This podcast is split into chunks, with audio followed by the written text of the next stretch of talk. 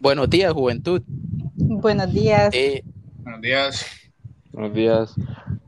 en este nuevo episodio del pod, en podcast La Voz del Improvista, hoy estamos reunidos otra vez con mucha alegría, ya que este es el quinto episodio de lo que de lo que del proyecto que nació y pues nada más que agradecerles, ¿verdad? Ya hemos tenido muchos comentarios internos, externos que nos han dado muy buenas este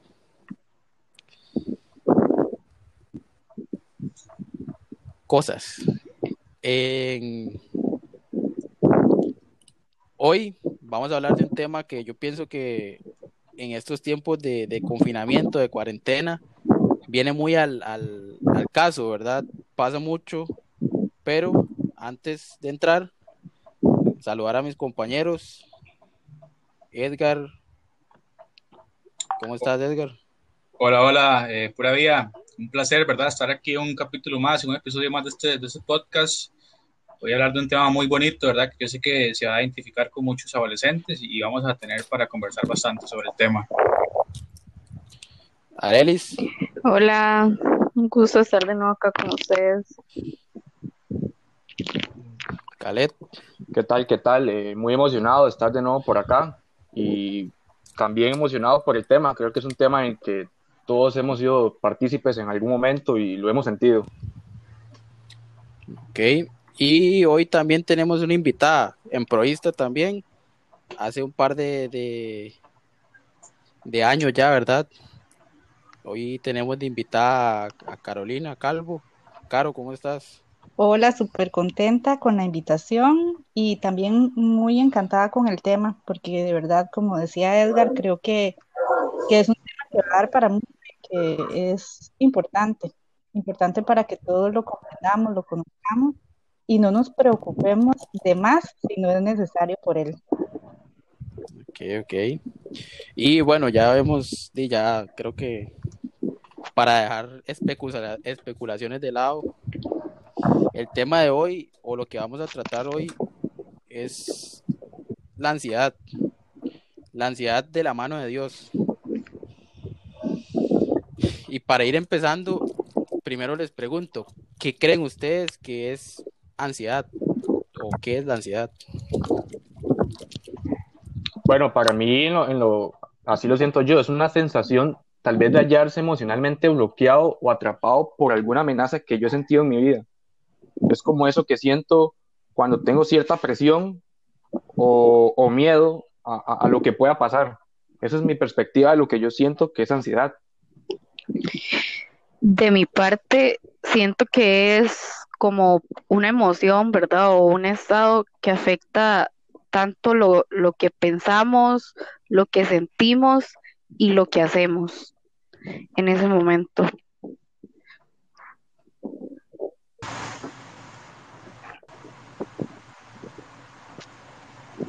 Ok, eh, de mi parte, ¿qué es ansiedad, verdad? Bueno, eh, yo en lo personal sí convivo mucho con ella, bueno, y más adelante vamos a hablar de eso, pero para mí la ansiedad es una reacción humana muy natural que afecta a la mente y el cuerpo y eh, sirve como una alarma para cualquier peligro o amenaza, ¿verdad? Eh, así resumo esa definición. Sí, lo que dicen eh, también lo comparto. Es una respuesta, una respuesta que es alerta, que es vista también como un mecanismo de defensa, que todas las personas experimentamos porque es un sentimiento, es algo que sentimos, es una emoción.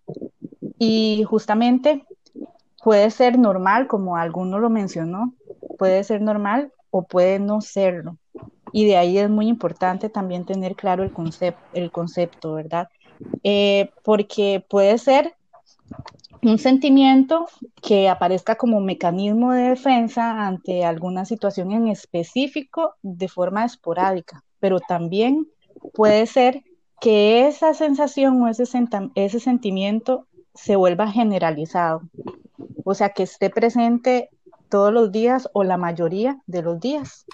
Y entonces sí, hay que diferenciar qué pasa de una ansiedad mm, normal ante un acontecimiento que me genera esa sensación de incertidumbre o esa sensación de miedo, de susto, de amenaza, a algo real que está pasando, o bien esa sensación como respuesta a cosas que realmente estoy imaginando que no están pasando o que de pronto eh, no han llegado a pasar o que también podría ser que no eh, requieran esa reacción.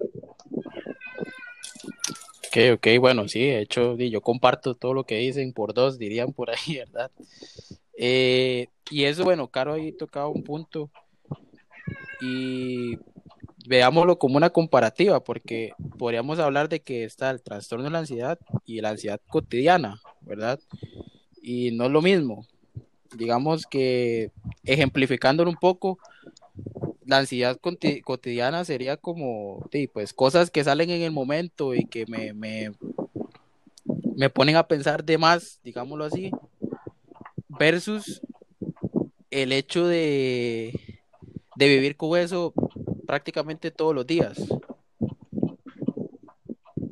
Sí, que es una preocupación constante. Ahí es donde se hace la diferencia, tal vez.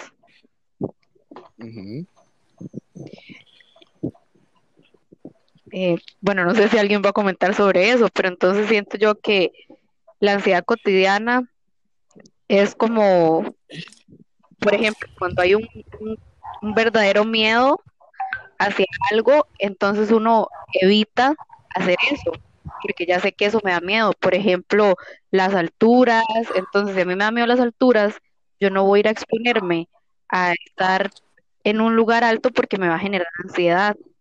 En cambio, siento que ya el trastorno de ansiedad es un miedo irracional. O sea, yo no conozco tal vez si algo me da miedo y tal, pero sin hacerlo, ya estoy pensando en que me da miedo, en que no lo puedo hacer y, genera un nivel de ansiedad alto. Ni siquiera haberlo intentado. Entiendo un poco la diferencia. Creo que sí hay que tener claro, vamos, como decía Leo, hay que tener claro porque al menos a mí me pasa de manera ocasional. Yo no tengo como tal vez una ansiedad, eh, un trastorno como tal, pero sí una ansiedad cotidiana.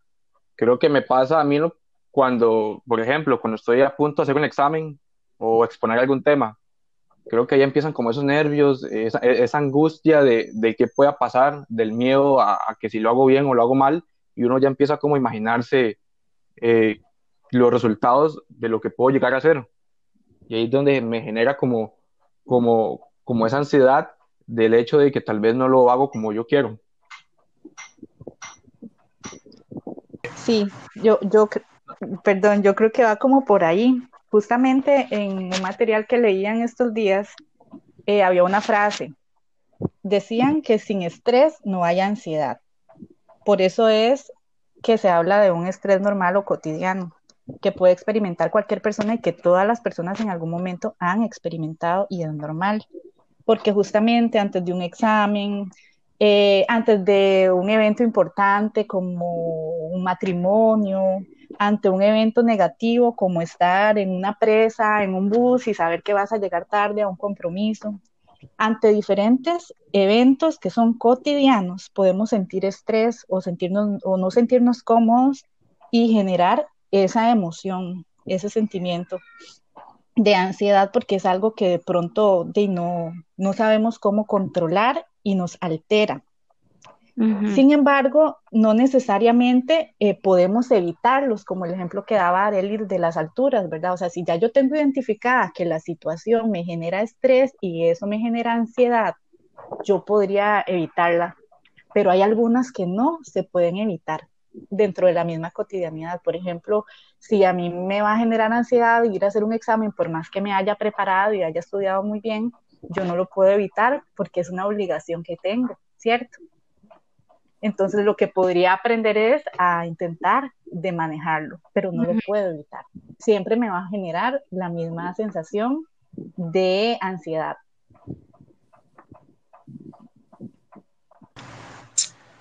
Yo sí voy a comentar algo más vivencial en, esa comparación, y es conmigo, ¿verdad? Bueno, yo al principio les dije, voy a comentarles un poco porque a mí me pasa muy, muy, muy continuo, eh, continuamente, ¿verdad? O cotidianamente. Hay una línea bastante grande, ¿verdad? En la que tenemos que saber diferenciar. Y leía un artículo, ¿verdad? Un ejemplo eh, muy bonito que dice, no es lo mismo eh, tener miedo por ir a, digamos, es que, ¿cómo, cómo les explico? No es lo mismo tener miedo por una entrevista, que yo sé que, que tal vez me, yo digo, bueno, y me da miedo, tal vez eh, me, va a salir, me van a salir mal las cosas, eh, me pueden criticar, la gente me puede ver mal. Bueno, está bien, yo pensé eso, pero otra cosa es no ir a la entrevista por ese motivo. Ya es un trastorno de ansiedad bastante prolongado, bastante o bastante fuerte.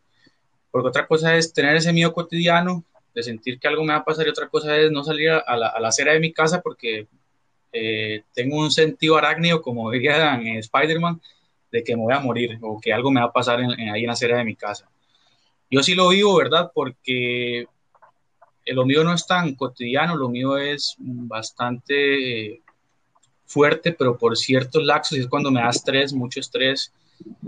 A mí, yo, siempre hay, hay una causa, ¿verdad? Es un trastorno, como decía Arely, puede ser por las alturas, por miedo a los animales, por la, por la, sangre, por una lesión, por la muerte de un familiar, etc. A mí yo creo que me, me empezó cuando entré a la universidad, no sé por qué la causa de tanto estrés me da ansiedad al punto de que eh, muchas veces llego a pensar de que, me, bueno, me voy a morir o algo me va a pasar, es algo más fuerte, ¿verdad? Pero sí me empezó uh, hace como cuatro años que entré a la universidad y es bastante complicado manejarlo a veces.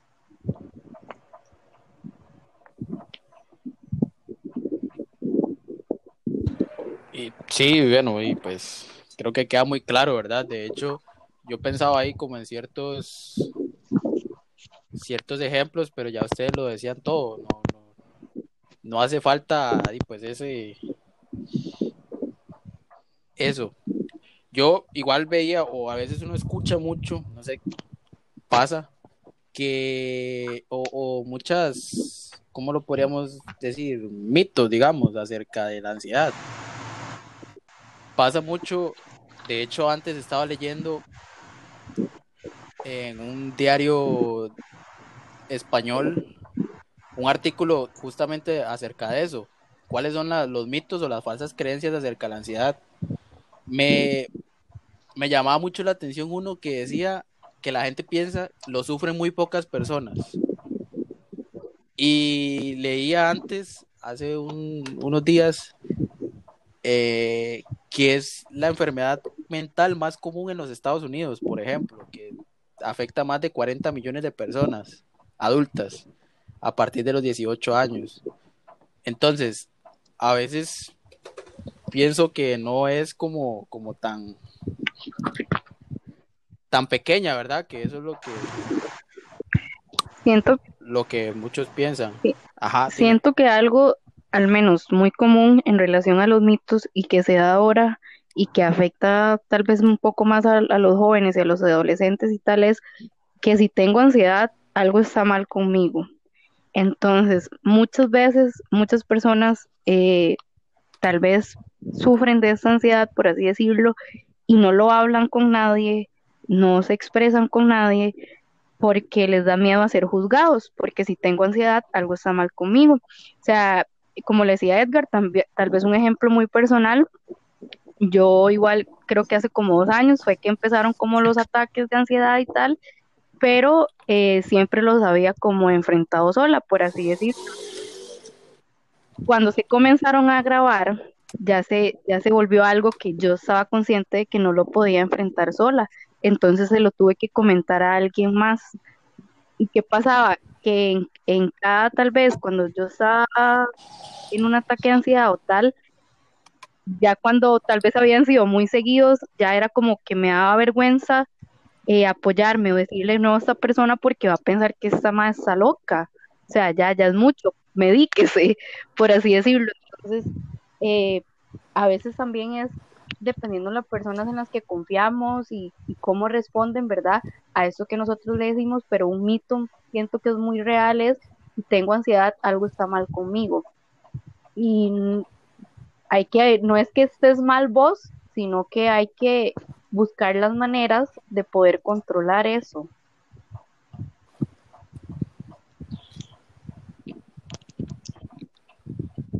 Sí, es súper importante lo que, lo que menciona Arelis, ¿verdad? O sea, eh, mitos hay muchísimos. Hay que tener claro, ¿verdad? Primero, que, que sí, de pronto cualquier persona puede llegar a, a, pensar o a confundir si lo que tiene es una ansiedad cotidiana o si ya es un trastorno y cuál es el momento de pedir ayuda.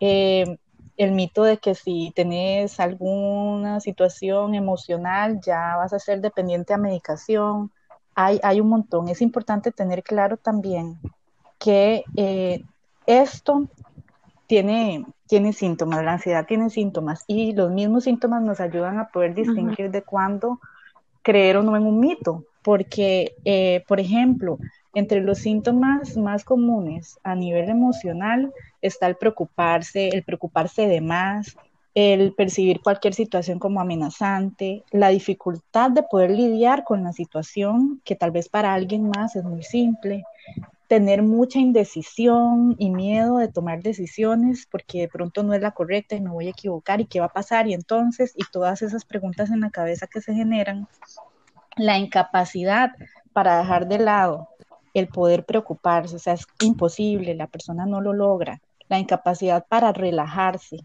no, la dificultad de concentrarse, por ejemplo, también.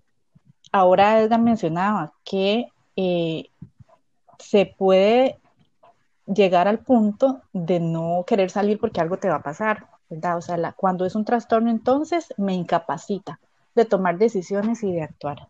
Pero también hay algunos síntomas físicos, la fatiga, trastorno del sueño, no poder dormir, porque estoy pensando y pensando y pensando en aquello que me preocupa, tensión muscular, dolor muscular. Algunas personas pueden llegar a estar agitados porque ya pasa de un tema de ansiedad, inclusive a un ataque de pánico. Eh, estar siempre nervioso, sudorando, sentir náuseas, diarrea, inclusive colitis, porque se afecta un montón el sistema digestivo y son síntomas físicos reales que la persona vive. De hecho, eso, bueno, perdón, Caro. No. no, no, dale, dale, No, que de hecho, digamos, eso de la colitis que decías, yo me acuerdo una semana que yo estuve en el trabajo y yo le tuve que decir a mi jefe, voy a estar saliendo acá rato porque ando fatal de la colitis y todo era por el gra o sea, por el grado de ansiedad que estaba pasando esa semana, digamos. Y uno, yo no lo notaba, digamos, en ese entonces no sabía que eso que me estaba pasando la colitis, porque nunca había tenido problemas de eso, eh, fuese ligado a la ansiedad. Pues entonces... Qué interesante. Claro, porque conocemos mucho el tema. Qué interesante lo, lo que nombraba o lo que decía Carolina, porque creo que estamos en una sociedad en la que pensamos que no es algo grave. Vemos lo que, que con el tiempo pasa. Y nosotros los que tal vez no sufrimos eso, juzgamos o no nos ponemos en los zapatos de la otra persona porque pensamos que la otra persona está loca y no entendemos la gravedad de lo que eso puede causar. Creo que un ejemplo muy que viví fue con mi hermano, creo que lo he mencionado un poco, hace un tiempo atrás él sufrió un poco de lo que es la ansiedad y me decía, es que me siento así, tengo esto, y yo por dentro, ¿te estás muriendo o qué te pasa o estás loco? Porque yo siento que estás bien. Y él me lo repetía y fuimos al hospital y al final le dijeron que era ansiedad pero uno está como, como con eso de que qué le pasa a la otra persona. No creo que sea tan grave y yo en lo personal yo dejaría que el tiempo o dejarlo que el tiempo pase, cuando en realidad hay que ponerle atención y comprender qué es lo que está pasando para así enfrentar la situación como tal. Exacto, cuando la situación sale de tus manos y te incapacita, ya es necesario buscar ayuda. Por ejemplo, Arely mencionaba que ella llegó en alguna ocasión a tener que comentárselo a alguien, ¿verdad? O sea, esos son los signos eh, que no debemos de omitir y no se vale, no se vale. Eh, ya sea porque vos experimentes la ansiedad o porque alguien acude a vos a pedir ayuda o a contarte, a desahogarse, a descargar, que minimices la situación. No se vale, porque hay que ponerte en el lugar de la otra persona y todo lo que está sintiendo para ella es real y toda la dificultad de enfrentarlo es real. Y es que qué difícil también ese punto, porque yo topé con alguien que me decía, ¿por qué estás así si todas las cosas de tu vida están bien? Si vos tenés trabajo, si tenés familia, si tenés estudio, si tenés salud, ¿qué es lo que te pasa? No puedes estarte sintiendo así. Entonces es algo que uno dice, si yo te pudiera explicar que es algo que no puedo controlar, que es algo que, que ya es, que va más allá de mí, tal vez me, me pudieses entender, pero es que muchas veces nos vamos a topar con un montón de personas que no van a entender porque piensan que sí, que todo está bien en tu vida, pero es una, una preocupación, es una, un estado que de verdad a veces nos sobrepasa.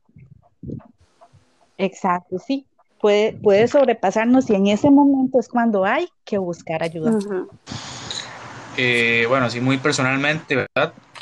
Cuando Carolina estaba hablando, yo me estaba riendo así muy en mi adentro porque yo dije, Carolina, estás describiendo totalmente a como yo soy, ¿verdad? Pero estaba describiendo la enfermedad en sí y me causó gracia porque me identifiqué totalmente con todo lo que ella dijo. Prácticamente sentí como que me estaba describiendo paso por paso. Ok, cuando, cuando a mí por primera vez me pasa esto de la ansiedad, ¿verdad? Yo antes de eso decía que eso era una mentira y que eso se podía controlar y que la gente que hacía eso era porque lo hacía por llamar la atención. Cuando me ocurre por primera vez, yo dije, bueno, de verdad es que hay que ser empático en esta vida y ponerse en los zapatos de los demás, porque hasta que uno lo vive se da cuenta de lo que es. Uno de los mitos más comunes para mí es esta neta frase que todo el mundo dice. Ya se la voy a leer. Tener ansiedad no es para tanto. La ansiedad eh, no es tan común. Entonces, uno, yo me pongo a pensar, muchas veces te dicen eso, la ansiedad no es para tanto, pero porque son personas que no han sufrido ese daño, son personas que, que no saben lo que es tener ese problema y que dicen que se puede controlar, y que hay que tener una actitud fuerte o que tienes que distraerte para no pensar en eso, bueno, a veces es complicado, ¿verdad? No es nada más de decirlo. Otra cosa es decirlo y otra cosa es hacerlo. A mí en lo personal sí me ha, me ha molestado bastante porque decía, claro, bueno, es que desde lo más, desde lo más mínimo nos preocupa ejemplo, a mí no me pueden decir, André, es que hay que pagar tal cosa, tal vez ese valor es de 10 mil colones, pero yo ya me pongo a pensar, uy, tengo que pagar, tengo que pagar, tengo que pagar. Eh, o tal vez me dejan la tarea más fácil del mundo en la universidad y ya me preocupo que tengo que hacer la tarea, que tengo que hacer la tarea, que tengo que hacer la tarea. Y así soy, yo a lo más mínimo le doy cabida. Entonces, yo llegué al punto porque yo les comentaba a, a, a Leo y a los demás, los que hemos estado grabando los podcasts, yo no les quería decir porque en realidad me da vergüenza, digamos, eso ahora que ya está saliendo a, la luz y yo lo estoy contando, pero eso si acaso mi hermano, mi mamá y listo. Y digamos, no sé de contarlo porque llega un punto de que me da vergüenza, porque es el ego que no nos deja y que va a decir la sociedad, que va, te va a ver con ojos diferentes, con ojos de lástima y ya te da miedo, ¿verdad? Eso. Entonces yo llegué a, a buscar una psicóloga de la universidad y ella me ha ayudado bastante, ¿verdad?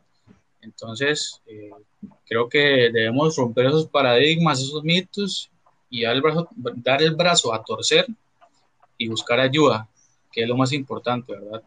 Pero eso sería de mi parte. Sí, sí, buscar ayuda es esencial y de hecho entre los mitos más comunes está que la gente dice que la ansiedad va a desaparecer sola, que usted no necesita ningún tratamiento y la ansiedad desaparece sola, sí, cuando es una ansiedad cotidiana, pero cuando es un trastorno no necesariamente va a ser así. También dicen que la ansiedad se cura solo con medicación. Bueno, tampoco es la única alternativa. Hay otras cosas que se pueden poner en práctica y que no necesariamente es tomar un medicamento. Es una mezcla las personas también pueden pensar que la gente que eh, vive la ansiedad como un trastorno es débil, ¿verdad? Y que tal vez de ahí el miedo que mencionaba Edgar de comentarlo, porque te van a juzgar por el que dirán. También otro mito es que eh, la ansiedad se puede desaparecer si yo evito hacer lo que me la produce. Lo que pasa es que cuando es un trastorno, puede ser cualquier cosa que nunca te ha generado miedo o ansiedad la que te lo empiece a generar. Entonces no es un tema de evitar, además de que evitar no es como el camino adecuado en ninguna situación, sino enfrentar.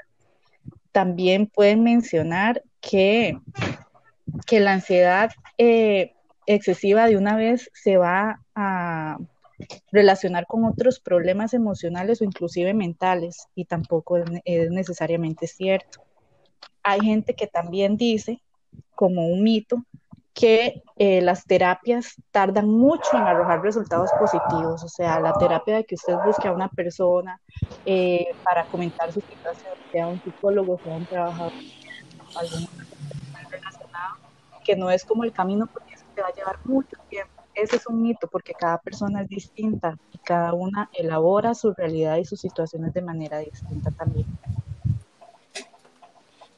Que ahora, bueno, en esa parte eh, lo veía así. ¿Cómo creen ustedes? O, bueno, pues ya con la experiencia de Edgar ha sido más que claro. Sin embargo, en acciones concretas, ¿cómo creen ustedes que nos afecta o nos puede llegar a afectar esos cuadros de ansiedad en mi vida cotidiana y muy importante, en mi vida de fe también? Bueno, de mi parte, por ejemplo, muy en la vida cotidiana, tal vez una noche que no logro dormir. O sea, me pasaba que a veces dormía hasta las 8 de la mañana, 6 de la mañana y tenía que ir al trabajo a las 9. Entonces, el no poder dormir en toda esa noche, ni otro día, ya sea de trabajo, de estudio, lo que sea, es pésimo. Paso con dolor de cabeza, no me puedo concentrar. Entonces, afecta totalmente mi, mi cotaneidad de ese día tal vez esa situación de ansiedad que pasé esa noche que no pude dormir. En cuanto a fe, me pasa que había momentos en los que incluso tal vez no quería ir al móvil porque no me sentía bien anímicamente y yo decía, no me siento bien anímicamente, ¿cómo voy a ir a apoyar a otros? Eh, no quiero ir a misa porque me siento mal, me siento agobiada y, y no quiero ir a, no ir a poner atención a misa. Entonces, son cosas tan pequeñas que en realidad sí causan un gran efecto, porque incluso llega hasta que uno eh, se, deja de comunicar con Dios, la situación te, agobia tanto, te hunde tanto, que solo pensás en eso y te llegas a alejar incluso de hablar con Dios y ya, eh, no sé, hablabas con Él todas las noches antes de dormir, la, esta situación te tiene tan agobiado que se te olvida, ya no hablaste con Dios. Entonces, me llegó a pasar en, en, algún, en algún momento, digamos, cuando era un poco más grave la situación y la viví muy así. Yo tengo dos impactos desde dos dimensiones, desde, desde la dimensión conmigo mismo. ¿Por qué conmigo mismo? Creo que esa ansiedad a veces le genera a uno preocupación a la hora de aprender a convivir con otros. Creo que los que me conocen, mi tipo de personalidad, pero más allá de la personalidad, es el generar esa ansiedad de que tal vez lo que yo diga o, lo que yo quiera dar a entender no sea lo correcto y ya entra como a jugar ese miedo del qué dirán o de qué pueda suceder, dado a entender esto por la inseguridad que a veces uno tiene como tal. Y la dimensión tal vez con nosotros. ¿Por qué con nosotros? Yo escuchaba a un amigo que decía que tiene temor a ser escuchado, tiene temor a no ser escuchado no solo desde la parte de la sociedad, sino al temor al no ser escuchado por Dios. La ansiedad que él tiene, él le pide a Dios, él le pide a Dios y quiere que suceda ya, quiere que sea inmediato tal vez lo que quiere. Y lo que lo pone a pensar a él, que tal vez Dios no lo escucha o que Dios no, o que Dios no cumple lo que, lo que él quiere en su vida, por esa misma ansiedad que genera dentro de su cuerpo o dentro de su vida.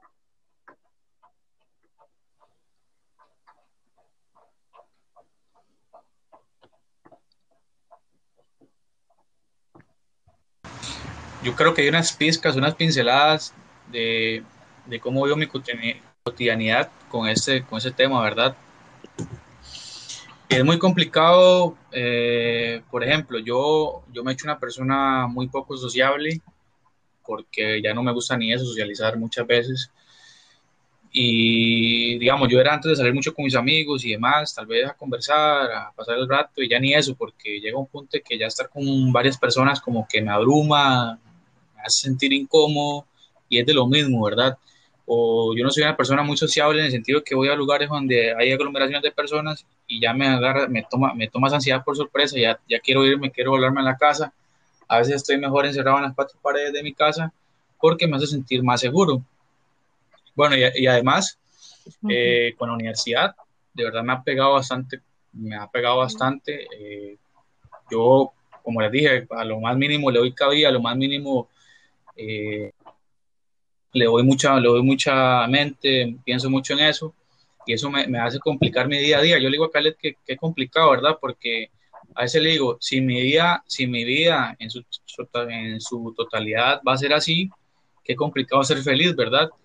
Porque si hay momentos, sí se los, sí se los confieso, ¿verdad? Hay momentos que yo digo, ma, pero ¿qué me pasa? La vida es tan hermosa. No, obviamente no me pasan pensamientos suicidas, porque no, pero sí, sí, yo digo, la vida es tan bonita, la vida es tan bella, ¿verdad? Y ya cuando empieza esa ansiedad a atormentarme, es donde yo digo, no, hombre, es que feo, no me gusta salir porque me puede pasar esto. Eh, es más, eh, yo soy de las personas que exagera tanto que cuando voy al parque de diversiones no voy a ningún juego porque hasta me da miedo que el juego se desbarate, ¿verdad? Entonces es tan complicado eso que eso vive en, eh, vive en, mi, en mi vida. Y con la fe, pues igual, yo, bueno, y soy guía de un grupo de jóvenes y frente a, ese, a, esos, a esos jóvenes yo tengo que ser eh, la persona más fuerte, tengo que ser consejero, tengo que ser líder. Y a veces me siento como doble moralista, ¿verdad? Porque creo que yo internamente no me siento bien en ocasiones, pero con ellos tengo que ser diferente. Y eso es con lo que se lucha día con día, ¿verdad? Igual con Dios, a veces no, no quiero ni hablar con Dios porque me da hasta vergüenza por eso mismo. Pero, pero bueno, y es parte de, y, ahí más adelante tal vez les puedo dar recomendaciones ahí con, conforme vaya fluyendo esto. Pero que me han permitido tal vez minimizar el impacto.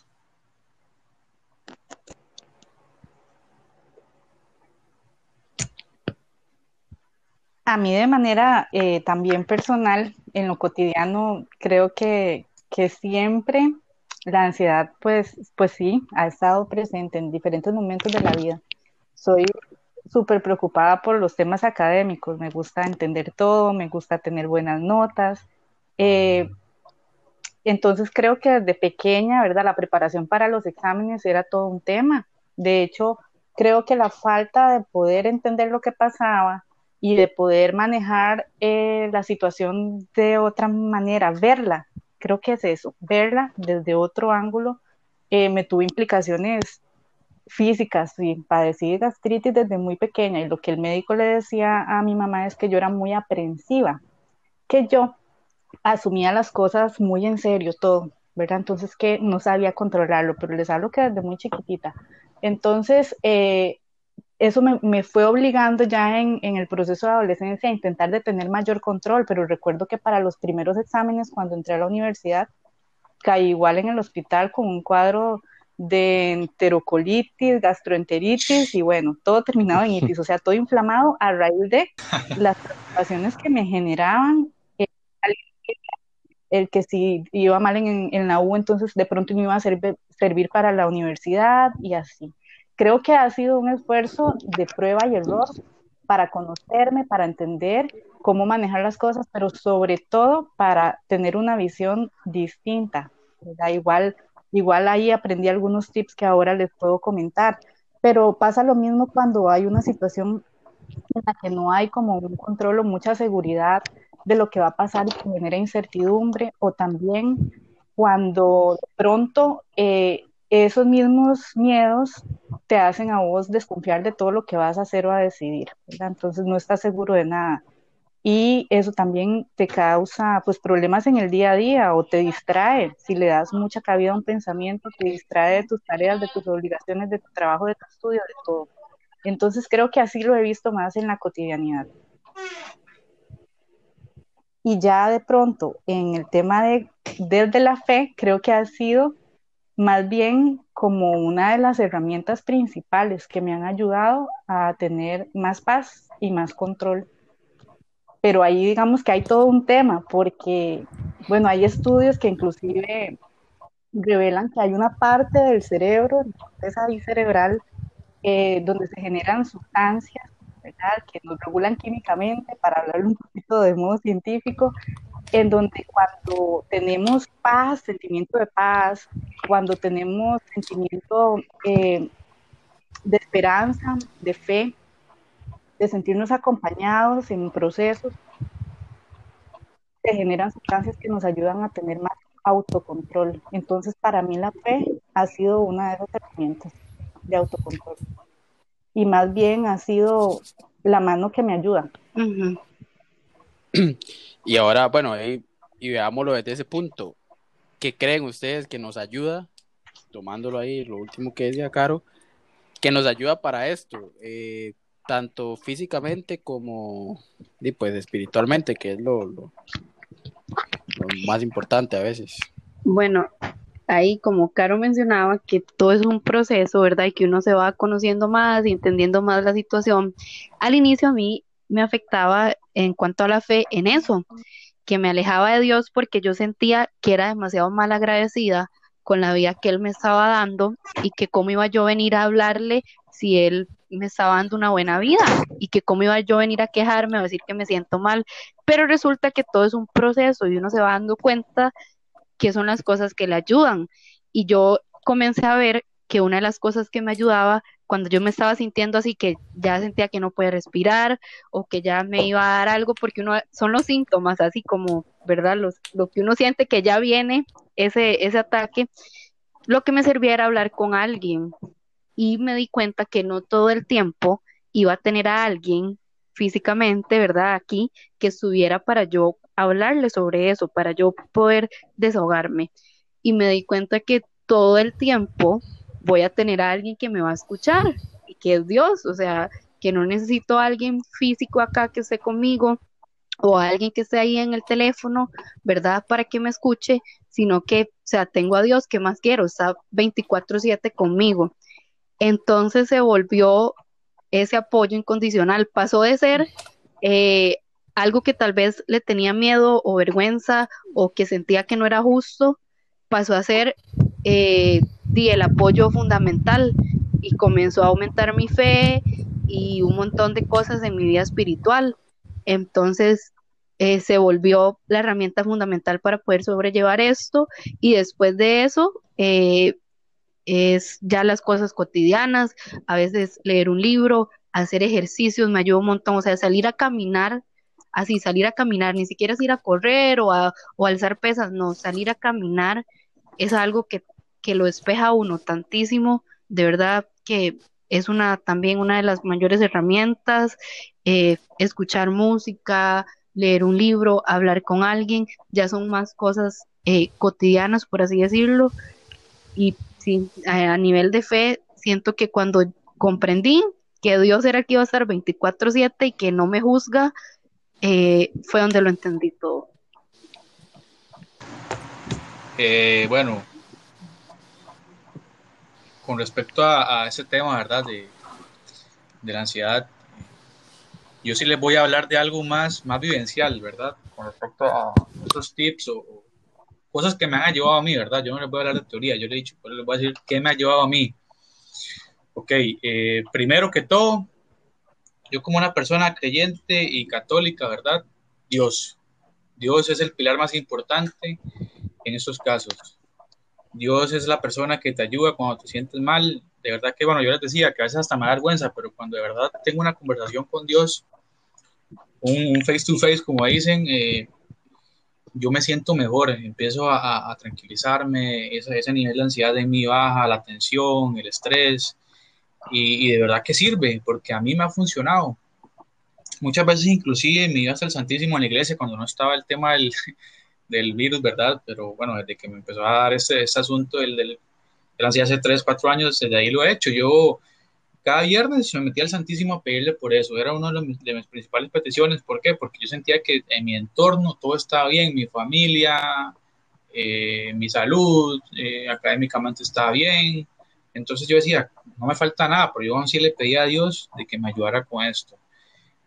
Y bueno, como se lo dije, primero Dios, segundo mi mamá y mis hermanos e inclusive mi novia me han ayudado a poder manejar este, este tema de la ansiedad. Mi novia ya, ya digamos, es una de las personas que más me ayuda porque ya sabe cuando estoy mal, cuando me está pasando y ya me, me da esas palabras de motivación que yo necesito en ese momento. Y de verdad que me han ayudado bastante porque sí, sí, yo creo que sin ellos, sin ese prójimo, sin ese otro, ¿verdad? Y sin, Dios especialmente, no, creo que hasta el día de hoy yo no podría sobrellevar esta enfermedad o este, o este mal, ¿verdad? Eh, además, también me ha servido muchísimo salir de esa burbuja y aceptar que tengo el problema y pedirle ayuda a mi prójimo.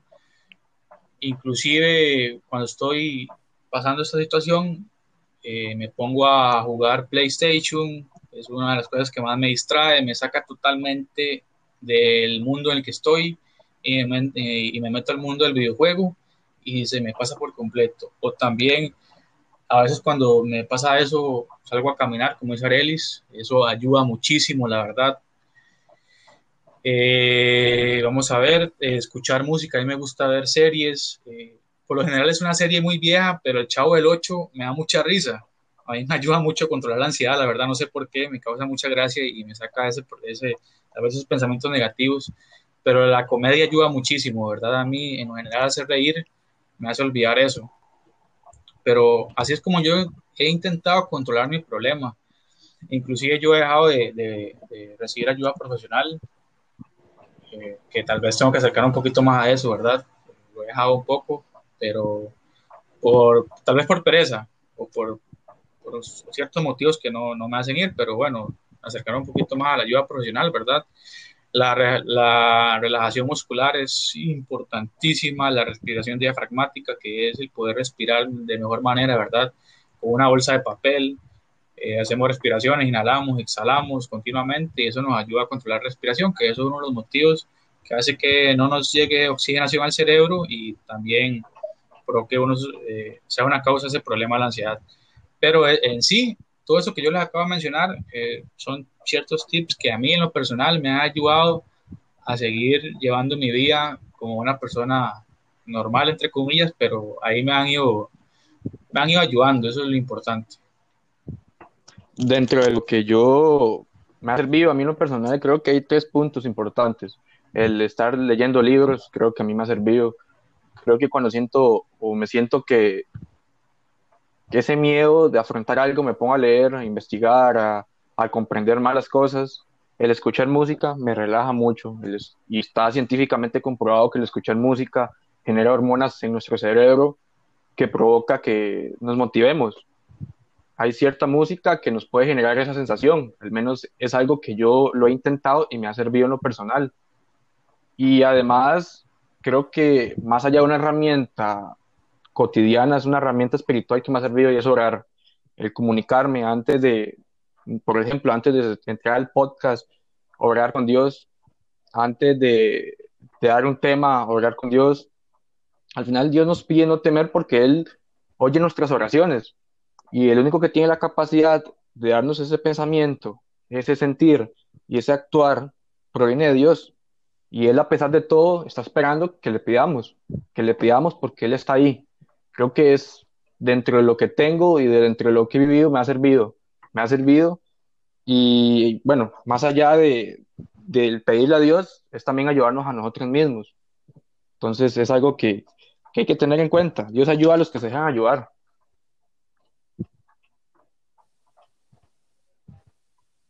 Yo concuerdo con, con lo que han mencionado todos. Eh, la fe es fundamental.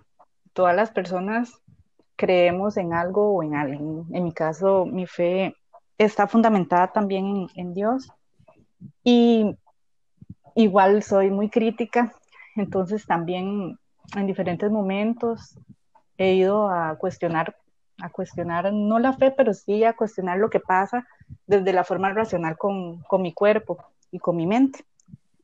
Y he encontrado en esos procesos que, que hay fundamentos teóricos, que hay investigaciones que refuerzan justamente que, por ejemplo, lo que decían, hacer ejercicio o hacer algo que me guste o escuchar música, hacer cualquier actividad que me haga bien, pero sobre todo alguna actividad física me va a ayudar a generar sustancias en el cuerpo que me van a, a hacerme sentir bien, que me van a desestresar también. Pero Dios va más allá para mí de eso. Es el impulso que me dice y me da conciencia de que tengo que hacer algo, que tengo que moverme para estar mejor. Es el que me lleva entonces a ir a caminar, a ir a correr, a hacer alguna repetición de un ejercicio, a escoger qué canción quiero poner porque sé que me hace sentir bien. Entonces creo que lo que hago desde mi fe es poner a Dios en todo y ante todo. Y sobre todo eso, eh, me ha ayudado a entender que cuando me cierro en solo ver lo negativo, en solo ver lo que me da miedo, es cuando no logro ver nada más y me encierra. Pero que cuando yo recuerdo que no estoy sola y que puedo poner a Dios en el medio, logro ver más opciones para salir de lo que estoy sintiendo, de lo que estoy pasando. Mm, no pensar con dolor en el pasado o en las situaciones difíciles que se me han presentado me ha ayudado. ¿Y cómo lo hago? Bueno, recordando que Dios es amor y que se ha permitido que las cosas pasen desde lo que yo creo y desde lo que yo siento, es porque me ha visto las capacidades para poder sobrellevarlo. Intento escucharlo a través de las personas, intento comprender lo que Él quiere para mí a través de lo que me pasa definitivamente me ha enseñado a respirar y a detenerme, a pausarme, a tomar control.